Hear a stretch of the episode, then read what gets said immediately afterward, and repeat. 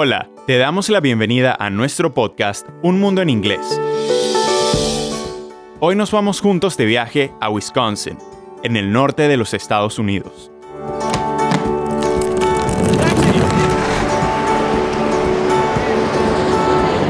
Sit back, relax, and enjoy the ride. Mi nombre es Rodrigo, y mis dos grandes pasiones en la vida son aprender lenguas y viajar. Y la verdad es que ambas coinciden muy bien. No hay mejor manera de aprender inglés que descubriendo los lugares en los que se habla. Sin embargo, sé que no siempre es fácil irse al extranjero para sumergirse en un idioma. Por eso, te invito a acompañarme en una vuelta al mundo virtual. En cada episodio, escucharemos una historia divertida del mundo angloparlante, por supuesto en inglés. Pero no te preocupes, para que puedas seguir a nuestros protagonistas, te ayudaré explicándote nuevas palabras y dándote información importante sobre el contexto. Aprovecharemos también para repasar algún tema de inglés, por ejemplo, algunas bases de gramática. Pero recuerda que Un Mundo en Inglés no es un podcast de gramática. Nuestro objetivo es que mejores tu nivel de comprensión oral gracias a nuestras historias divertidas. Te aconsejo que escuches nuestros episodios varias veces, sobre todo si te cuesta un poco entenderlos al principio. A mí siempre me ayuda mucho. También te recomiendo leer la transcripción de cada episodio en babel.com slash podcasts. Empecemos.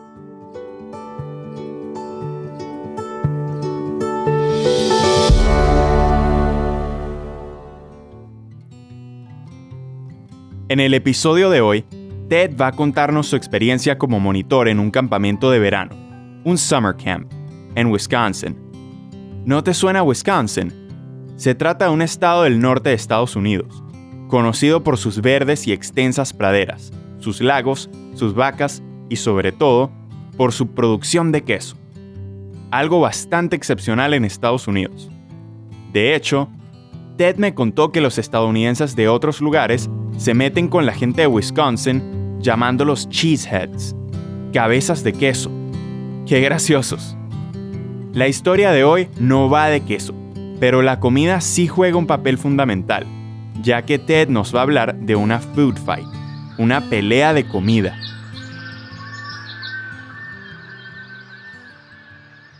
Camp Manitou is in Wisconsin.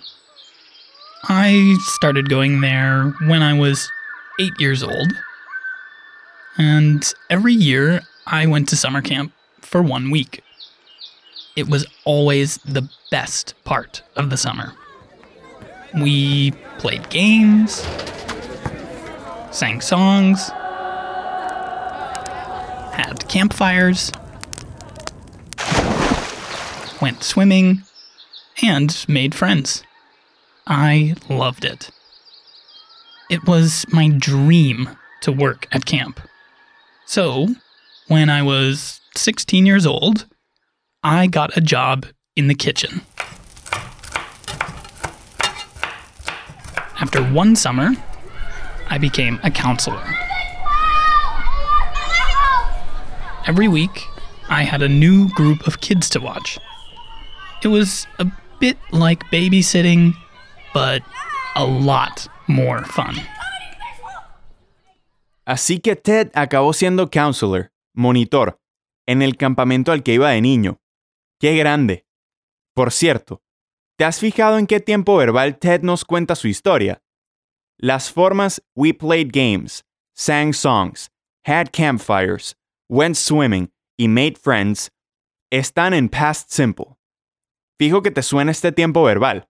Es el de las formas regulares en ed y de las formas irregulares en la segunda columna de la tabla de verbos ingleses.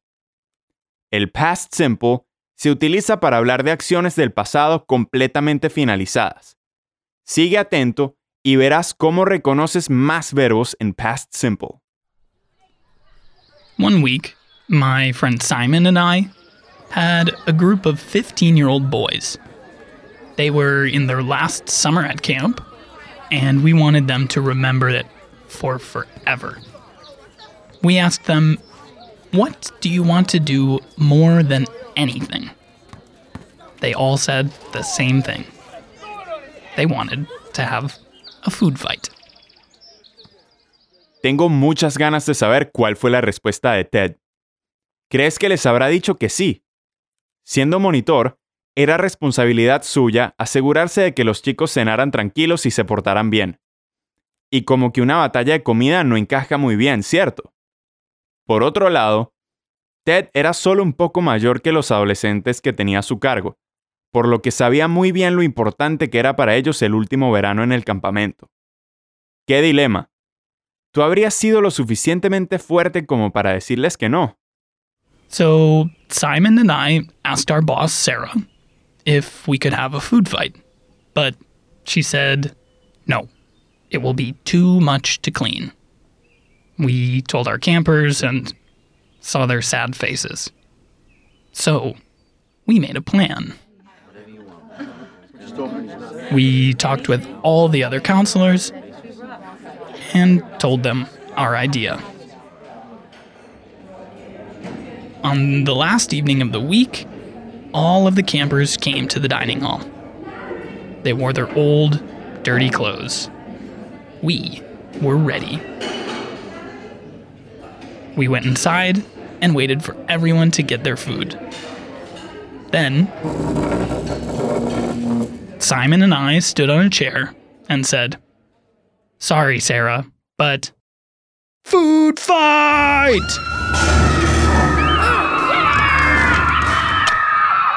It was an explosion. 200 kids picked up the food on their plates and started to throw it. The room was filled with flying tater tots, green beans, corn, milk, juice, and cake. It was just like a movie. 200 adolescentes lanzándose comida los unos a los otros. ¿Te imaginas la escena? Era como en una película. It was just like a movie. Judías verdes, maíz y tater tots en el suelo, en las paredes y hasta en el techo. Por cierto, ¿sabes lo que son los tater tots? Acabo de buscarlo en Google y por lo que veo, se trata de pequeñas croquetas de patata o papa. After only 30 seconds, the camp director ran into the room and shouted, Everyone sit down now! All of the counselors come outside! She was not happy.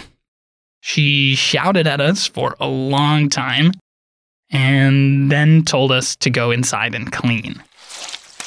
We went back in and spent the next few hours cleaning all of the food from the floors, windows, walls, and even the ceiling. Vaya, como castigo, Ted y sus compañeros se pasaron horas limpiando. Pero ¿acaso hubo otras consecuencias? We cleaned, then we went back outside, and all of the campers cheered. They said it was their favorite part of camp, and they would always remember it. Sadly, I lost my job because of the food fight. I wasn't fired, but I was asked to leave and didn't work at camp the next summer. But I'm happy with the way things ended. Just like the kids, the food fight is my favorite camp memory. I will always remember the sounds of laughter and the smiles on the faces of the campers. That, to me, is more important than even the best summer job. Me lo había imaginado.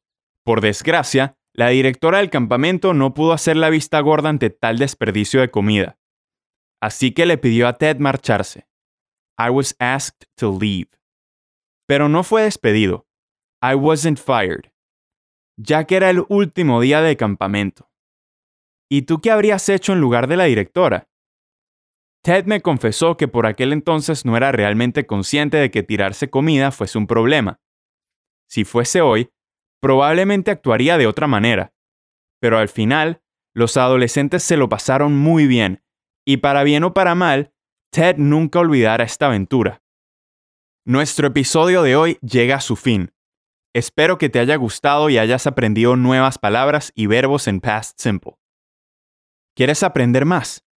Entonces échales un vistazo a los cursos para principiantes en la aplicación de Babel. Y recuerda no desanimarte si todavía no lo entiendes todo. Ya verás como la próxima vez te irá mucho mejor. ¿Qué te pareció nuestro podcast? No dudes en enviarnos tus comentarios por correo electrónico a podcasting.babel.com o directamente a través de tu aplicación de podcast. Gracias por habernos escuchado. Te esperamos en la próxima escala de nuestro vuelo.